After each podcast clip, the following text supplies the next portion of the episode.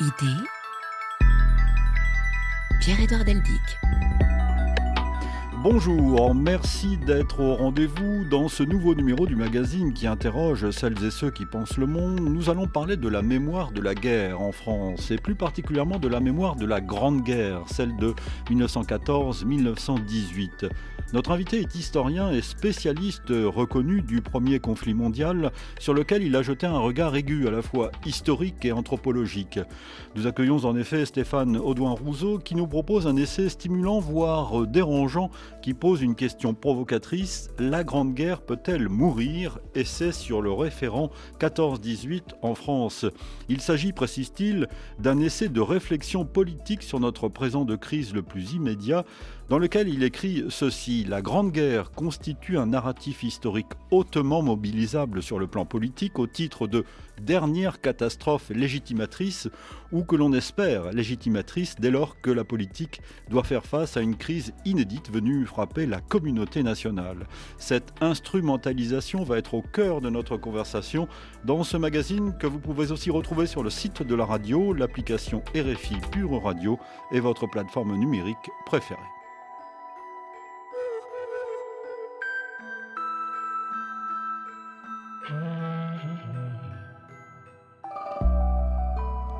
Bonjour Stéphane Edouard Bonjour. Merci d'être à ce micro. Je suis ravi de vous accueillir. Vous êtes historien, spécialiste de la Grande Guerre, je l'ai dit, président du Centre international de recherche de l'historial de la Grande Guerre à Péronne, dans l'est de, la France. Et vous vous êtes intéressé également, dois-je le rappeler, au génocide des Tutsis rwandais en 1994. On va commencer avec ça, euh, Stéphane Audouin-Rousseau. Il y a eu chez vous, à titre personnel et à titre de chercheur, une césure. C'est 2008. Oui, c'est une césure euh, inattendue, euh, mais décisive pour dans la vie d'un chercheur comme moi. Effectivement, en avril 2008, euh, je suis invité au Rwanda pour un, pour un colloque commémoratif, puisque le mois d'avril était celui des, des commémorations. Et euh, bon, j'avais euh, fini par comprendre qu'il s'était passé quelque chose de très important au Rwanda, évidemment, en 1994, à travers ce génocide des Tutsis, mais je n'en étais nullement spécialiste. Et euh, grâce à une, chercheuse qui était à, l'époque encore étudiante, Hélène Dumas, je suis, par son intermédiaire, il se trouve que je suis invité, donc là-bas dans un colloque un peu, un peu officiel, si je puis dire, dans un grand hôtel, enfin bon. Et je découvre à ce moment-là, effectivement, là D'abord, je découvre à quel point j'avais mésestimé l'importance de cet événement. C'est toujours un, euh, examen de conscience un peu, un peu difficile. Et je découvre surtout euh, des rescapés, évidemment, des rescapés euh, dont les plus jeunes ont l'âge de mes étudiants et qui justement encadrent le colloque. Et d'un seul coup, l'événement, l'événement, la, violence de masse, oui, qui, dont nous avons évidemment des, mm. bien des exemples en Europe et en, et en France, mais qui étaient lointaines, euh, eh bien cette, cette, violence de masse, je prends conscience qu'elle est très près de nous et que dans la vie des rescapés, elle est encore, elle est, elle est hier. Et euh, ceci transforme complètement mon, mon rapport au temps, et, notamment mon rapport au temps de la catastrophe, euh, en quelque sorte. Et j'ai senti, euh, quand je suis rentré en France après quelques jours, quelques journées bouleversantes, bouleversantes en termes de rencontres, de visites, de, de cérémonies, etc., que quelque chose s'était produit d'inattendu, que la Grande Guerre m'avait quitté, dans une certaine mesure, ou que je l'avais quitté. Euh, et que désormais euh, cette question du génocide des Tutsis rwandais allait euh, malgré moi en quelque sorte, hein, occuper l'essentiel de mon travail d'historien. Vous l'avez évoqué dans un livre assez fort, qui est à la fois un, livre de recherche, un livre personnel, qui s'intitulait Une initiation Rwanda 1994-2016. Et si mes souvenirs sont bons, il y avait dans ce livre une citation de Peggy, la fameuse il faut voir, et surtout voir ce que l'on voit, c'est-à-dire être lucide, faire preuve d'une lucidité euh, impitoyable. Oui, une initiation, bien entendu, c'est la mienne. voilà, et donc j'essaye de la proposer ensuite au lecteur. Euh, effectivement, cette phrase de Peggy dit tout, euh, tout ce que j'ai voulu faire, il faut voir ce que l'on voit, dit Peggy. C'est une phrase très troublante hein, sur le fait que... Je dirais que si je le disais autrement, je dirais que souvent nous regardons mais nous ne voyons pas. Hmm. Ou plus exactement que nous ne voulons pas voir. Et c'est tout à fait le cas euh, face à la violence de masse, face à la guerre, face au génocide. Et du sais si en ce moment nous sommes servis, si je puis mm. dire, en, la matière, euh, souvent je crois, souvent, trop souvent, nous refusons de voir. Stéphane Audouin-Rousseau, va quand même parler de la Grande Guerre. Mais très volontiers. Avec votre, votre livre, qui, je disais qu'il était euh, dérangeant parce que vous évoquez euh, la présence plus ou moins consciente de cette guerre dans les esprits, notamment chez les politiques. Oui, c'est une chose, évidemment, c'est un, ce, livre est un essai euh, historico-politique, disons, mmh. hein, concernant la, France, un type de livre donc je n'ai jamais écrit auparavant et qui euh, essaye de réfléchir sur un présent euh, relativement récent, hein, autour de deux crises euh, qui m'ont beaucoup frappé. La crise de, qui a suivi les, attentats du 13 novembre 2015 et la crise de, début surtout de l'épidémie de Covid en France en, mars, en mars 2020, où j'ai été extrêmement frappé de la manière dont le, pouvoir politique, n'est pas le même. Hein. Dans le premier cas, euh, c'est on est sous la présidence de François Hollande. Dans le deuxième, il s'agit d'Emmanuel Macron. D'ailleurs, nous allons évoquer cette période avec trois présidents successifs voilà. Hein, Sarkozy, Hollande et Macron. Voilà. Et, qui, euh, au fond, euh, le, politique, d'abord le pouvoir politique, mais pas seulement lui, à ce moment-là, dans ce moment de, de désarroi et pour lui-même et pour l'ensemble du corps civique, euh, au fond, se, raccroche à un certain nombre d'éléments de la Grande Guerre pour euh, euh, essayer de donner sens à l'événement qui vient de se produire, qui est en train de se produire pour le cas dans le cas du Covid. Et la France est le seul pays occidental et européen dans ce cas. Euh, ce qui est euh, notable, et vous le soulignez dans le livre, Stéphane Rousseau, c'est que cette référence à la guerre veut dire référence à la Première Guerre mondiale. Oui, bien sûr, c'est la Première Guerre mondiale, ce qu'on appelle la Grande Guerre. La Grande Guerre s'appelle la Grande Guerre dès le début, d'ailleurs, ce qui montre que les contemporains du conflit avaient une conscience très claire euh, de ce basculement historique dans lequel ils étaient évidemment pris, en quelque sorte. Et c'est bien la, Première Guerre mondiale et non pas la Seconde. Alors il faut s'interroger justement sur cette raison. Bien sûr, c'est qu'il me semble que dans le cas de la France, et ceci fait la différence avec d'autres pays européens qui ont été également, qui ont connu la, Grande Guerre, à commencer bien sûr par l'Allemagne et le Royaume-Uni. Dans le cas de la France, la Grande Guerre, je crois, a le statut de dernière catastrophe, c'est-à-dire de la dernière catastrophe de référence. Euh, pourquoi? Eh ben, Évidemment, il y a euh, euh, l'ampleur des pertes, l'ampleur de, ce, de, de, de, 1 million 400 000 morts en France par la Grande Guerre, ça représente presque 900, 900 tués par jour en moyenne pendant 4 ans et demi. il faut bien, vous voyez, je, donne toujours ce chiffre pour qu'on se rende compte de ce que ça représente. Euh, bien évidemment, le, l'immense effort collectif qu'a représenté euh, ce, conflit, la, trace très longue, euh, et ce choc, au fond, hein, ce choc historique hein, subi hein, par la nation n'a pas été remplacé, je crois, de la même manière par le second conflit mondial. D'abord parce que les pertes sont moindres, même si elles sont très importantes, que le conflit est moins net, si je puis dire, hein, euh, une défaite initiale, une victoire douteuse euh, à la fin, que le conflit a une dimension idéologique très marquée que n'a pas la, Grande Guerre avec, euh, avec une forme de basculement dans une, forme de guerre civile européenne, surtout à partir de, de 43-44. donc le, statut, en quelque sorte, de la Seconde Guerre mondiale n'a jamais été équivalent de ce point de vue au statut du premier conflit mondial. Alors que pour les Britanniques, euh, évidemment, le Blitz, hein, la geste héroïque hein, anglaise, euh, évidemment, est venue s'ajouter, sans la remplacer, hein, à la mémoire du premier conflit mondial.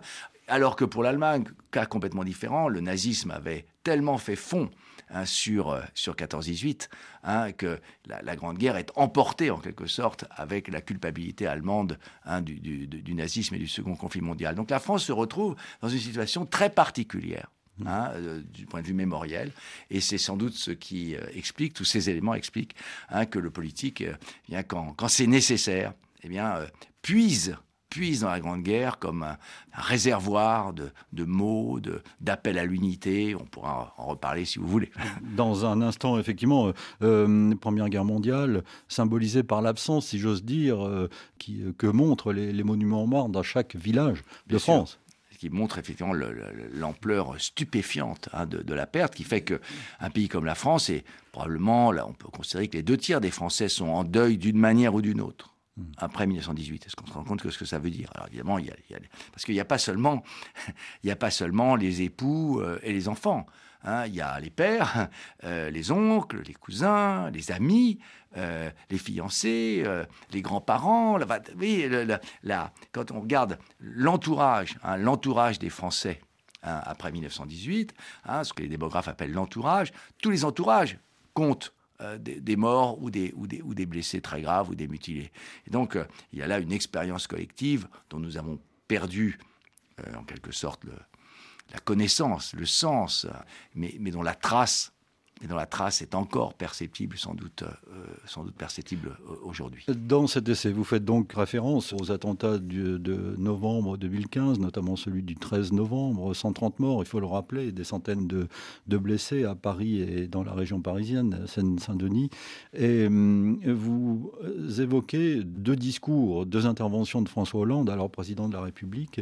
Euh, d'abord celui du 16 novembre 2015 quand euh, le président de la République s'est adressé au Congrès, c'est-à-dire aux députés et aux sénateurs réunis à, Versailles. On, écoute un extrait de son intervention.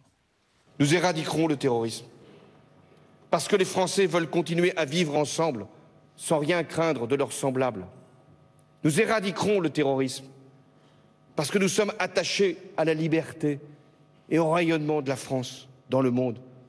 Nous éradiquerons le terrorisme pour que la circulation des personnes le brassage des cultures demeure possible et que la civilisation humaine s'en trouve enrichie. Nous éradiquerons le terrorisme pour que la France continue à montrer le chemin. Le terrorisme ne détruira pas la République, car c'est la République qui le détruira. Vive la République et vive la France.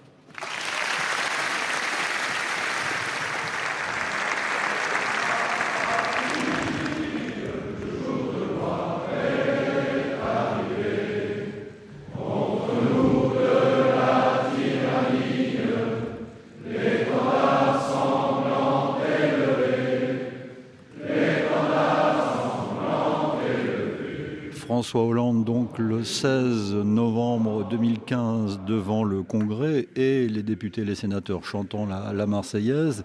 Euh, c'est un épisode de ce que vous analysez dans le livre de l'union sacrée, par exemple Absolument. Euh, d'ailleurs, François Hollande ne prononce pas le terme. Hein. C'est son Premier ministre, Manuel Valls, qui le hmm. prononcera de manière explicite, union sacrée.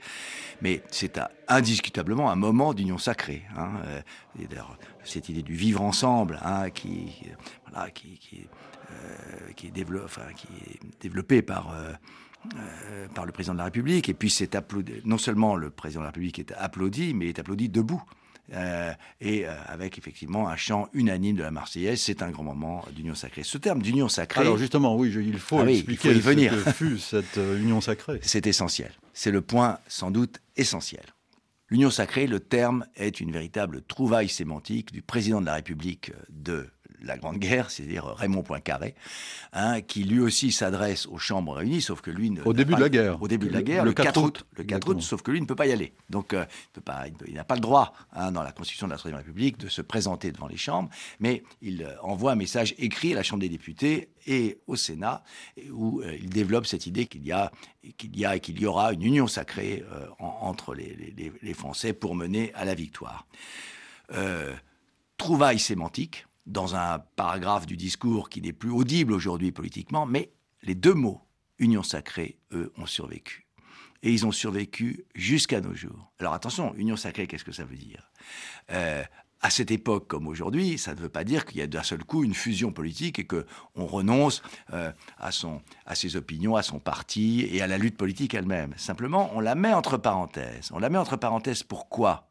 D'abord parce qu'il y a évidemment une émotion extrêmement forte, que l'opinion publique ne comprendrait pas que le combat politique, qui est le propre de la démocratie, que le combat politique ne soit pas suspendu compte tenu de la gravité des événements, et toutes les forces politiques euh, sentent très bien que il faut accepter cette suspension parce que sinon on en paiera le prix à la sortie et que en l'acceptant, c'est peut-être soi-même qui euh, tirera les, les, mmh. les, marrons du feu. Donc c'est un calcul, l'union sacrée est un calcul politique euh, aussi, même s'il peut y avoir une émotion véritable de, la part des, acteurs sociaux, surtout au début. Et c'est exactement ce qui se passe. C'est ce qui se passe évidemment en 14. L'Union sacrée se forme. Euh, le gouvernement s'élargit à, la gauche. En 1915, il s'élargira même aux catholiques, ce qui était euh, inconcevable sous, la, sous la Troisième République, hein, qui, qui, est, comme vous le savez, laïque et anticlérical. Mais ce, voilà, ce réflexe d'union sacrée joue de nouveau Hein, effectivement, après le 13 novembre. Et euh, le, Premier ministre donc, euh, de, François Hollande, Manuel Valls, euh, demande et prescrit en quelque sorte hein, cette union sacrée. Il prononce le terme et c'est pas étonnant pour un homme qui était connaissait, qui a une formation historique, qui connaissait bien, la, connaît bien la Grande Guerre et qui était un admirateur de, Clémenceau. Et il y a aussi la Marseillaise, très importante. La ah, Marseillaise, bien sûr, hein, qui signale, bien sûr, qui, est le, le marqueur de la Hein, de, l'Union sacrée en train de se former. Stéphane euh, Audouin-Rousseau, je vous propose d'écouter à nouveau euh, François Hollande quelques jours plus tard. Nous ne sommes plus le 16 novembre, mais le 27 novembre, à l'occasion de la cérémonie d'hommage à ces victimes, à ces 130 victimes euh, des attentats du, du 13 novembre 2015. Nous sommes donc à ce moment-là aux Invalides. À vous tous, je vous promets solennellement que la France mettra tout en œuvre pour détruire l'armée des fanatiques qui ont commis ces crimes, qu'elle agira sans répit pour protéger ses enfants. Je vous promets aussi que la France restera elle-même, telle que les disparus l'avaient aimée et telle qu'ils auraient voulu qu'elle demeure. C'est un discours que vous avez euh, étudié également, Stéphane Audouin-Rousseau, et vous revenez dans votre livre sur cette notion d'héroïsation. Oui, le, président de la République dit ils se sont sacrifiés. Oui. Euh, comme des soldats, en d'autres termes. ils deviennent des soldats, d'où d'ailleurs cet appel des morts hein, qui précède le discours hein, de, François Hollande, où chaque victime hein, mm. est, nommée. L'appel des morts, c'est un rituel qui apparaît euh, après la Première Guerre mondiale, notamment devant les monuments aux morts, effectivement, où, euh, et c'est parfois interminable, hélas, et où on appelle un par un les, les, morts dont les noms sont gravés sur le monument et dans les cérémonies des années 20, les familles évidemment sont là, on entend les sanglots, enfin à un moment, il faut se rendre compte, hein, faut se rendre compte de ce que c'était. Hein. Et on reprend finalement ce rituel, et donc tous ces, morts, ces jeunes morts, hein, pour la plupart, se sont sacrifiés. Je veux dire que j'ai été très surpris par cette formule. ils ne se sont pas sacrifiés comme des soldats, ils ont été sacrifiés les tueurs c'est tout à fait différent. Mais voyons, il y a un glissement ici. Hein, euh, ces, victimes, de victimes civiles, hein, euh, au, concert ou sur les terrasses des cafés, sont assimilées hein, à des combattants. Et un décret paru au cours de l'été le, confirme, euh, quand une décoration est créée, une décoration est créée pour les victimes des attentats, ce qui évidemment militarise encore un peu plus sans doute les victimes en question. Venant d'un député qui n'était pas de la majorité de François Hollande, d'où peut-être là une union sacrée en quelque sorte. Oui, symbolisée par, ce, par cette décision. Tout à fait. Alors cette union sacrée, euh, en même temps, elle est brève. Oui. Hein, elle est brève. elle est encore agissante le, 27 novembre, hein, mais elle ne dure pas longtemps. Et euh, lors de l'attentat de Nice, Hein, euh, donc euh, plus tard, eh bien, elle a vécu. Car pour qu'une union sacrée se maintienne durablement, il lui fallu, euh, heureusement ça ne s'est pas produit, une vague d'attentats, si vous voulez, étalée sur des semaines, qui là aurait sans doute forcé hein, la, communauté politique, si vous voulez, à, maintenir l'union sacrée. Elle s'est très vite, elle s'est très vite défaite. mais le moment, les, disons les 15 jours, les 3 semaines où elle s'est cristallisée, évidemment, est d'un très haut intérêt, je trouve, pour un historien de la Grande Guerre et pour un historien du politique.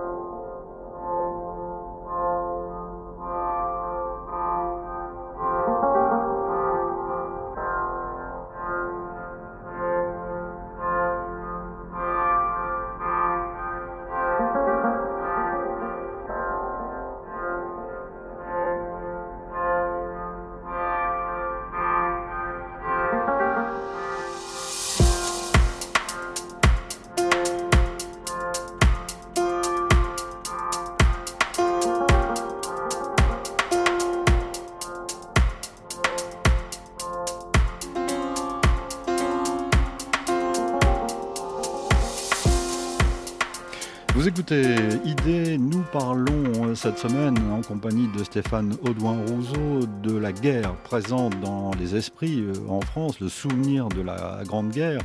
Euh, à partir de cet essai qui s'intitule La Grande Guerre peut-elle mourir? On verra pourquoi vous posez la question. Hein. Essai sur le référent 14-18 en France, un livre publié chez Odile Jacob. Euh, je voudrais tout de suite que nous écoutions maintenant, c'est la deuxième référence que vous faites dans ce livre historique, enfin d'histoire contemporaine en tout cas. Je voudrais qu'on en écoute ceci.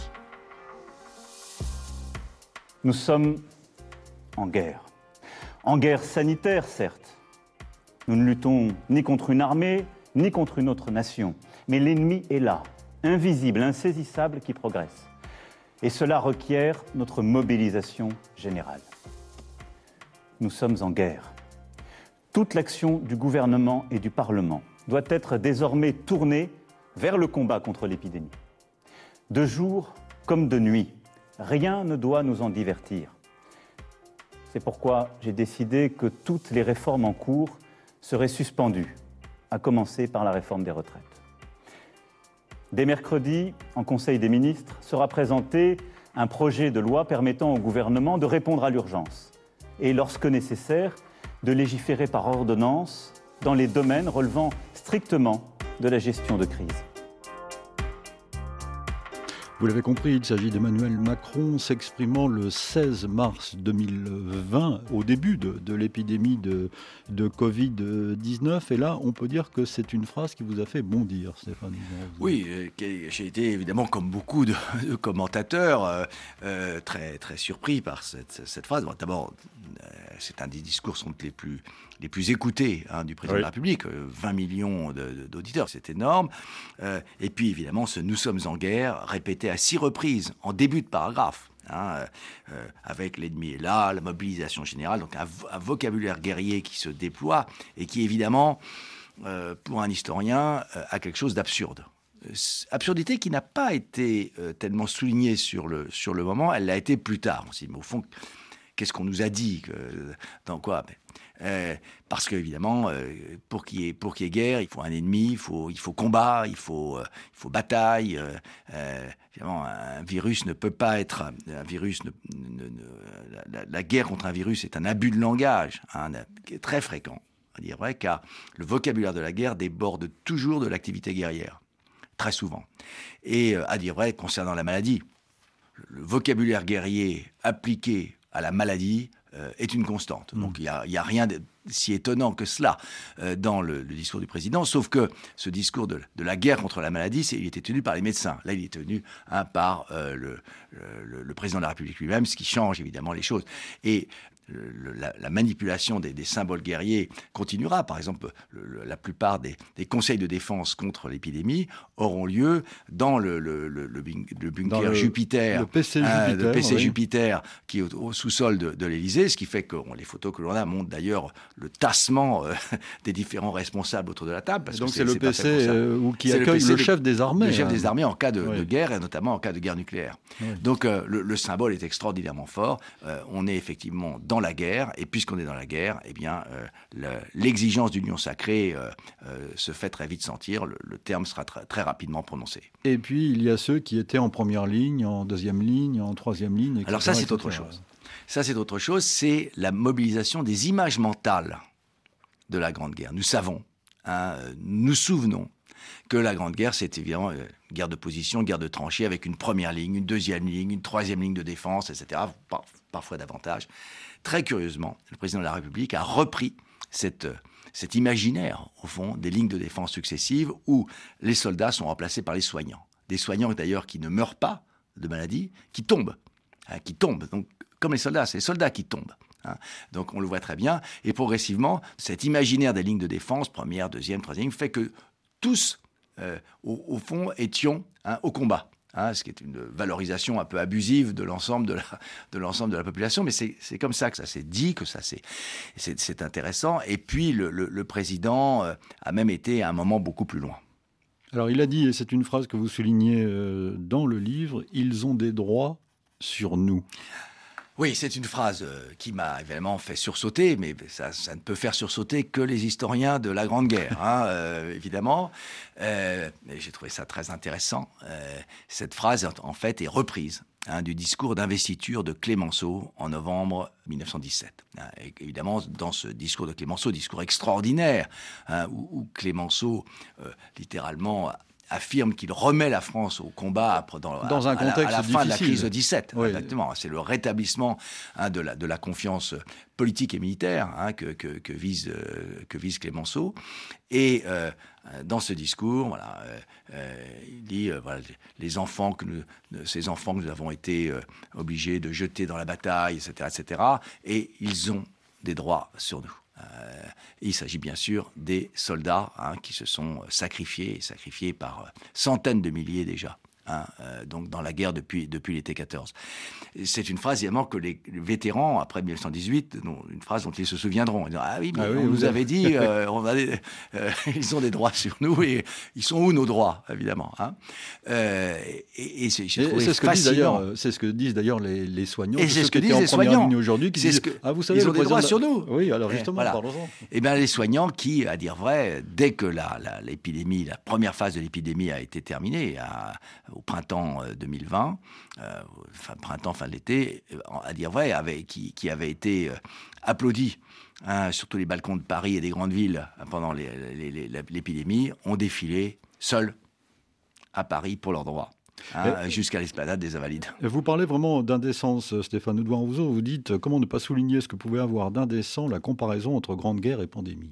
Ben oui, ben oui. Euh, la, pandémie euh, meurtrière, on le sait, hein, qui a été une expérience tragique indiscutable de notre société, c'est, à ma connaissance, environ 150 000 morts. Les cinq premiers mois de la Grande Guerre, entre août et décembre 14, c'est 400 000 morts.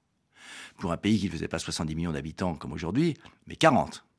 Alors, euh, il faut tout de même, il, faut tout de même savoir raison garder, si vous voulez. Hein, euh, euh, je, ne nie pas, et nous avons tous eu des proches, des amis, etc., ou des parents d'amis âgés qui, sont morts dans, la pandémie.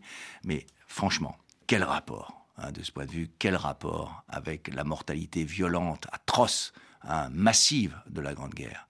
Et ceci montre en fait que, à la fois, notre souvenir historique de la Grande Guerre est très présent, mais ce souvenir historique n'est pas forcément relié à une connaissance précise de ce qu'elle a été. C'est assez euh, curieux cette Alors disjonction. Il, s'agit de mythes. Hein. Vous citez euh, le livre de Raoul Girardet, célèbre, hein, sur les mythologies euh, politiques. il s'agit de mythes, enfin, qui circulent. Oui, c'est un mythe. C'est un mythe qui, voilà, et, notamment ce mythe de l'unité. Hein, ce mythe de l'unité que, que, Raoul Girardet en son temps avait très bien euh, identifié euh, au cœur de la, de la culture politique française, puis la France, depuis la Révolution française, on le sait, est un pays profondément euh, divisé. Hein, ça ne s'est pas arrangé depuis. Ça ne s'est pas arrangé, même si la violence politique est moins grande aujourd'hui en fait qu'au 19e siècle, et heureusement, en tout cas pour l'instant. mais, mais, mais et, donc, en même temps, le corps civique français souffre de cette division. Il l'entretient et il en souffre. Hmm. me semble-t-il. Et d'où ce mythe de l'unité qui est très fort, hein, qui est très fort chez nous et euh, qui constitue, euh, euh, qui constitue une ressource, hein, une ressource pour les politiques quand, quand, il y a un grand moment de désarroi. Et il est indiscutable qu'en mars 2020, il y a un grand moment de désarroi. Hein, et, eh bien, voilà, faire fond sur ce mythe de l'unité, c'est au fond donner sens, donner du sens à une crise qui apparemment n'en a pas et qui est totalement qui, qui, est, qui, est, exceptionnel, qui est inusité, sur lequel il n'y a pas la, la, la, prise hein, est extrêmement difficile. Dans, ce, dans cet essai, Stéphane Edouard Rousseau, l'historien que vous êtes, euh, a des pages quasiment philosophiques sur la notion du temps. Le temps euh, pendant la, la pandémie que vous essayez de, de, de, comparer avec le temps des, des combattants euh, dans les tranchées, par exemple. Oui, il est difficile parfois de se souvenir de ce qu'on a éprouvé même à une distance assez, assez, brève. Mais euh, euh, si on fait un effort euh, sur nous-mêmes, on peut se souvenir que le temps avait changé. Hein, le temps avait changé. Le, temps d'avant, la pandémie paraissait d'un seul coup extraordinairement éloigné. La durée de, du confinement paraissait absolument interminable. Et en même temps, toutes les journées étaient pareilles. le temps était à la fois rapide et, ralenti. Et on, on, a bien senti à ce moment-là que le temps n'est pas une variable neutre de la vie sociale. On croit que bah, le temps, il, passe, et qu'est-ce qu'il y a à en dire? Mais il y a beaucoup à en dire. Le temps change, en fait. Hein. Et dès qu'il y a crise, on entre également dans une crise du temps. Et euh, des tas de, travaux maintenant, d'historiens en particulier, l'ont montré, et c'est pas tout à fait étonnant, puisque l'histoire, en fait, c'est en grande partie une réflexion sur le temps. Vous citez d'ailleurs François Hartog, qui est venu Hartog, cette émission pour citer aussi le travail pour la Grande Guerre, de, de remarquable travail de Nicolas Beaupré, hein, sur, sur, ce, sur le, le, temps hein, de, de, la guerre. Et effectivement, pendant la guerre, les, les contemporains, les soldats, les prisonniers, Hein, et parfois aussi les civils, ont eu l'impression de vivre une expérience du temps complètement, complètement différente, à la fois un temps dilaté euh, et, en même temps euh, un temps qui n'existe plus par certains côtés en raison de la monotonie hein, des, des, journées. Et il y a quelques correspondances que l'on peut faire, effectivement, entre le temps tel que l'ont vécu les contemporains de la Grande Guerre et le temps que nous avons vécu pendant la pandémie.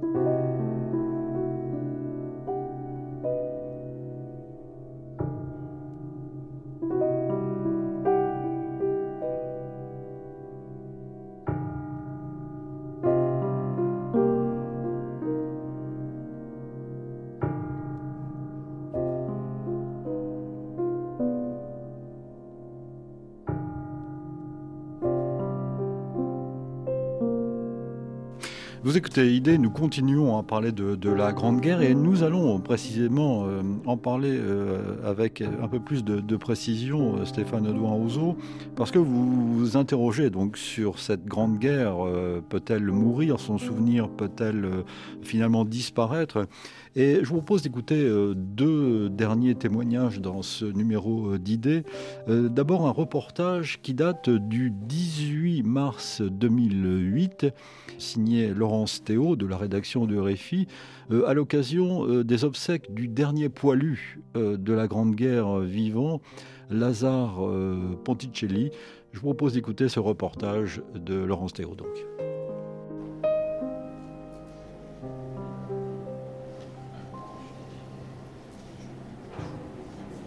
C'était en quelque sorte le der des der. C'était le dernier témoin discret de cette grande guerre.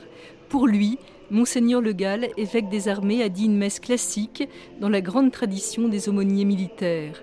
Thierry n'est qu'un simple tapissier. Il est venu aux obsèques pour rendre hommage à Lazare Ponticelli, qu'il connaissait très bien. C'était vraiment un, poilu dans l'âme, un poilu de base. Il a sauvé plusieurs fois des, soldats blessés sur le No Man's Land, y compris même un soldat allemand qu'il a été remettre dans la tranchée allemande. Lazare Ponticelli était un homme modeste. Il voulait que l'hommage rendu s'adresse aussi à tous ses camarades morts sur le front.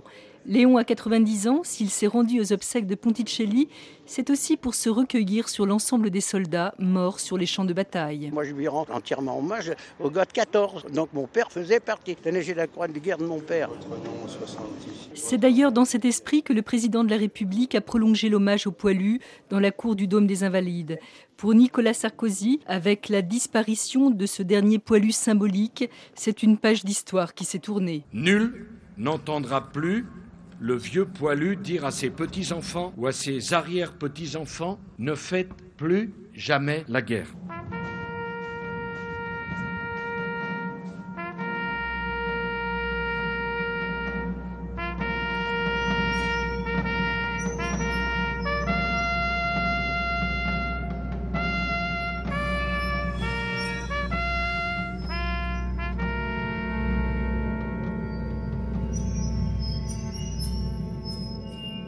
Stéphane Audouin Rousseau, vous avez écouté ce reportage qui était très émouvant et, la disparition de Lazare Ponticelli, je pense, a, touché euh, tous les Français.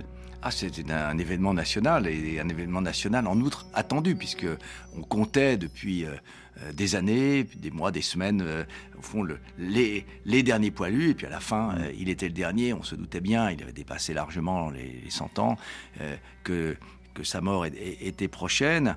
Euh, Lazare Ponticelli avait une biographie euh, toute faite, si je puis dire, pour plaire et à la gauche et à la droite. Il est, de ce ah. point de vue, un dernier poilu d'union sacrée. sacrée. Ah, euh, bon, il serait trop long d'expliquer pourquoi.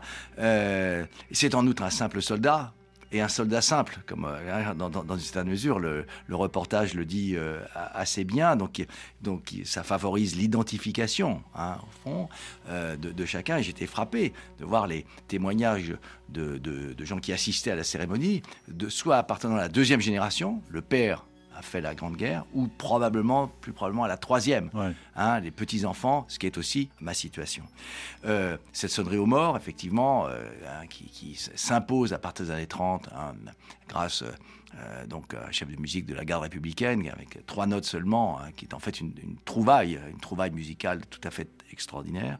Et puis, effectivement, ce témoignage de, Sarkozy, la, la, phrase du reportage prend, au fond, enfin, extrait, hein, un moment euh, pacifiste, au fond de la déclaration de Sarkozy.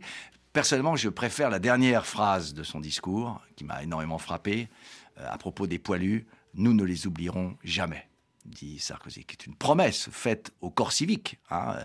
Nous ne les oublierons jamais. Ce que je trouve très beau dans cette euh, promesse, c'est qu'elle est fausse. Évidemment fausse.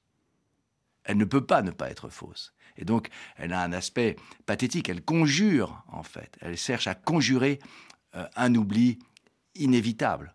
Car un jour, cet oubli viendra. Quand viendra-t-il? Et dans quelles circonstances, ça n'est pas possible de le dire.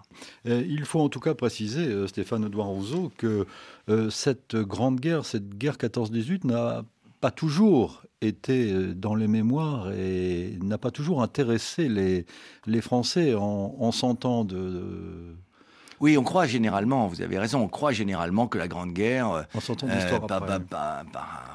un raisonnement euh, rétrospectif, a toujours eu le statut qu'elle a aujourd'hui euh, en, France.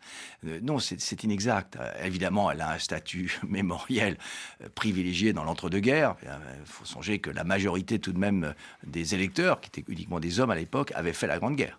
Euh, donc, euh, le statut, il faut voir les, les, masses, les masses humaines que, que, regroupaient les cérémonies du 11 novembre. Et puis, euh, la Deuxième Guerre mondiale, tout de même, et puis la disparition progressive, hein, sur le plan démographique, des, des, vétérans de la Grande Guerre, leur vieillissement, a fait que, probablement dans les années 50 et 60, hein, la, la, la Grande Guerre a commencé à s'effacer a commencé à s'effacer. Elle s'efface tellement que euh, dans les années 70-80, euh, euh, Coluche, par exemple, peut insulter la télévision des, un, vétéran du premier conflit mondial sans que ça ne fasse particulièrement scandale. Hmm. et puis, et puis, surprise, à partir de la fin des années 80 et du début des années 90, la Grande Guerre fait un retour mémoriel. Et vous attribuez cela notamment à deux œuvres d'art, en fait, un film et un roman. Alors, le, ces deux œuvres, pour moi, sont un symptôme. Hein, mais enfin, un symptôme qui en même temps, plutôt un symptôme, mais peut-être un symptôme qui favorise le phénomène. Mm. Euh, deux symptômes, un, très grand film, oui, euh, La vie rien d'autre, de Bertrand Tavernier, sans doute. Euh, en 1989. voilà, qui est en 1989, qui, sans doute, après 45, euh, le, plus grand film qui ait pu être fait en langue française sur le premier conflit mondial. Sur la recherche, hein, par une voilà recherche d'un même disparu par deux femmes qui ne savent pas qu'elles cherchent évidemment le même homme. Donc ça veut dire que c'est un film sur la mort, euh, sur la trace de la, de la, guerre dans l'immédiat après-guerre, parce qu'en fait on est en, en, 1920, au moment de... Euh, on est juste avant la cérémonie de remontée du soldat inconnu euh, vers le vers l'Arc de Triomphe. et puis donc c'est évidemment un film sur le deuil. Et puis l'année suivante, 1990, un très grand livre pour moi, hein, celui de Jean Rouault, prix Goncourt, euh, les chants prix Goncourt surprise, hein, les chants d'honneur.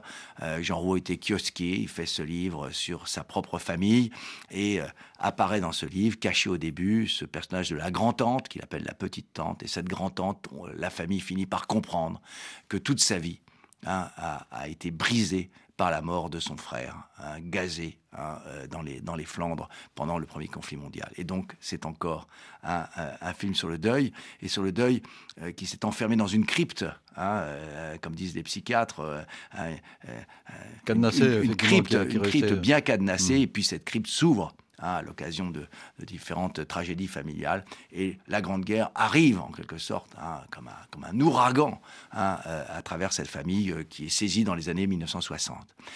Euh, et pour moi, ces deux œuvres remarquables, ces deux œuvres au fond la même année, prouvaient oui, que la Grande Guerre était de retour. C'est ça, oui. Et pas, et pas par n'importe quelle porte. La porte du retour, c'était le deuil de masse et la, la conscience, sans doute, que nous en avions encore hein, dans une société comme la nôtre. Il faut expliquer pourquoi il y a eu cet effet euh, retard, en fait, parce que années 90, euh, pourquoi les années 90 Pourquoi justement à ce moment-là? Je ne sais pas si on peut arriver à expliquer pourquoi. On peut essayer, on peut poser des hypothèses, on ne peut pas le prouver. Mais enfin, il n'est pas interdit de réfléchir. Je crois que l'effondrement du communisme à l'Est a joué un rôle considérable. Car si on y réfléchit bien, qu'est-ce que c'était? Que l'URSS, bah, c'était la suite quand même de la révolution bolchevique de 1917, et donc le dernier avatar euh, de la Grande Guerre disparaît euh, donc euh, à ce moment-là en 89, 90, 91. C'est évidemment un événement considérable. deuxièmement, la carte et là un petit peu géopolitique, hein, la carte européenne, de l'Europe centrale, hein, ce qu'on appelait l'Europe de l'Est, mmh. hein, cette carte qui était largement issue des traités de la, de la banlieue parisienne qui avait suivi hein, la Grande Guerre euh, après 1918, cette carte bouge euh, à nouveau des, pays, des créations de la Grande Guerre. Hein, euh, comme la Tchécoslovaquie éclate, les États baltes réapparaissent, il y a là, et puis, et puis tout de même, hein, une construction issue de la Grande Guerre également, la Yougoslavie, éclate. Éclate et éclate dans une guerre euh, meurtrière. C'est le retour de la guerre sur le continent. Et quel est l'épicentre L'épicentre de ce, de ce conflit, c'est Sarajevo. Donc Retour, euh, retour au point de départ. là où l'archiduc euh, François Ferdinand avait été assassiné le 28 juin, mettant hein, le, le, feu, hein, le feu aux poudres. Il n'est pas étonnant tout de même qu'avec ce, oui, ce continuum d'événements majeurs, eh bien, euh, euh, que la Grande Guerre soit, revenue. le siècle, en quelque sorte, se fermait. Hein, le XXe siècle se fermait et donc assez logiquement la question de ses origines, hein, de son portail en quelque sorte, hein, de ce portail d'entrée, la guerre de, de, 14, eh bien cette question du coup remontait à la surface. Pour conclure cette émission, euh, Stéphane Audouin-Rousseau, il nous faut écouter une dernière évocation sonore, la plus récente en ce qui concerne les commémorations euh, de la guerre 14-18. Il s'agit de euh, l'inhumation au Panthéon de Maurice C'est-à-dire par son intermédiaire de tous les combattants de, de, 14. Là, il s'agissait d'une cérémonie euh, qui a eu lieu d'ailleurs en pleine euh, période de, Covid, là aussi, euh, sans qu'il n'y ait de public, le 11 novembre 2020. Écoutez ce reportage de Valérie Gasse cette fois.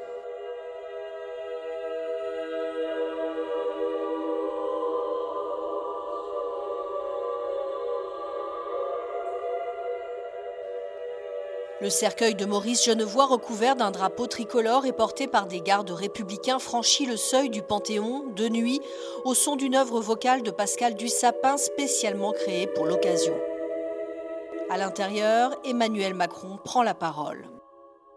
Ils sont là, tous. Tous, ceux de 14 acquis comme Maurice Genevoix. La Grande Guerre allait assigner un autre destin. Un destin d'abord de souffrance. Combattre voir ses amis mourir, tenir. En décidant de l'entrée de Maurice Genevoix au Panthéon, qu'il décrit comme le temple des héros républicains, Emmanuel Macron a voulu donner une place d'honneur aux combattants de la Grande Guerre et en faire des exemples. De la force d'âme de tout un peuple, du courage de ceux qui savent pourquoi ils se battent, du courage français. Et puis Emmanuel Macron a tiré le fil entre hier et aujourd'hui. De ceux de 14 à ceux d'aujourd'hui, nous, Français, sommes bien vivants. Il y avait moi parmi vous, leur écrivit Genevoix. Il y avait nous parmi eux, déjà. Une manière pour le chef de l'État de faire de l'histoire le socle de la nation.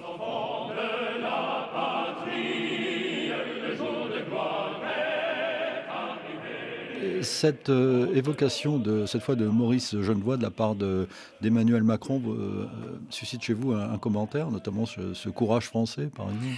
C'est un discours très marquant, hein, un discours très marquant, très, très élaboré. Il faut bien reconnaître que euh, le président de la République porte une grande attention aux questions mémorielles et j'ai pu me rendre compte lors de sa visite à Péronne, en particulier au musée de Péronne en 2018, à l'histoire de la Grande Guerre de Péronne, à quel point dans la discussion qu'il a eue à ce moment-là avec les historiens internationaux qui formaient le Conseil scientifique du centenaire, à quel point il, euh, il maîtrisait ces questions mémoriales, connaissait la Grande Guerre et était capable euh, d'en parler avec, euh, il faut bien le reconnaître, beaucoup d'intelligence, que même des gens qui ne, parmi nous qui ne l'appréciaient pas particulièrement ont, reconnu mm. euh, aisément. Euh, le courage français, bien sûr. Ce qui m'a paru très frappant dans ce discours, c'est la manière dont il a, au fond, resserré, si je puis dire, la filiation entre nous et les, les, soldats de 14. Avec cette phrase finale stupéfiante, il y avait nous parmi eux déjà, comme si les Français actuels étaient contenus hein, dans euh, l'univers, dans le monde des, soldats de, la Grande Guerre. Ce qui, euh, voyez, ce qui est à la fois absurde et magnifique, si je, si je puis dire, comme, euh, comme idée. Mmh. Hein. C'est une idée poétique, bien sûr, mais qui est évidemment très forte, hein, qui, qui, renforce cette idée d'un lien insécable entre euh, les soldats de 14 euh, et nous-mêmes aujourd'hui. Et on pourrait évidemment discuter hein, de ce lien insécable, mais ce qui est intéressant, c'est qu'il soit affirmé avec une, force telle hein, par, le, président de la République, et d'où le courage français, voilà, qui, au fond, serait équivalent aujourd'hui, hein, potentiellement, bien sûr, à celui des hommes de 14, ceux de 14, puisque, euh, effectivement, Maurice Genevoix n'entre pas seul au Panthéon, il entre avec ceux de 14. C'est-à-dire que tous les combattants de la le titre d'un de ses livres, d'ailleurs. Celui qui regroupe enfin, ces, livres de la guerre et de l'après-guerre sur, sur le conflit. C'est-à-dire que la totalité, au fond, hein, des hommes de 14-18 entre avec lui au Panthéon, euh, qui est désormais animé par la, musique de, créée pour cette époque par du sapin, par les œuvres d'Anselm Kiefer. Et donc, en quelque sorte, le Panthéon est conquis par la Grande Guerre. Hein, à, l'occasion de cette euh, panthéonisation de Genevois du 11 novembre. Et il faut euh, souligner, pour conclure cette émission, Stéphane Audouin-Rousseau, la, place des commémorations en France. On est frappé de, de voir euh, à quel point les, présidents de la République, celui d'aujourd'hui comme ceux d'hier, commémorent en France. Pour une raison, je crois, très simple. Les politiques français, depuis pas mal d'années maintenant, ont beaucoup de mal à éclairer l'avenir. Mais ils peuvent au moins éclairer le passé. Et la commémoration, eh bien, le permet. Merci Stéphane Audouin-Rousseau. Il faut lire votre livre qui s'intitule, avec une question euh, inquiétante je trouve, La Grande Guerre peut-elle euh, mourir? Essai sur le référent 14-18 en France, livre publié chez Odile Jacob. Idée réalisée évidemment par Vanessa Orvansky. Nous vous donnons rendez-vous samedi prochain à 17h10 temps universel, 18h10 à Paris pour une semaine d'actualité et à la même heure le dimanche pour de nouvelles idées. Dans un instant, un point sur l'actualité du monde sur RFI.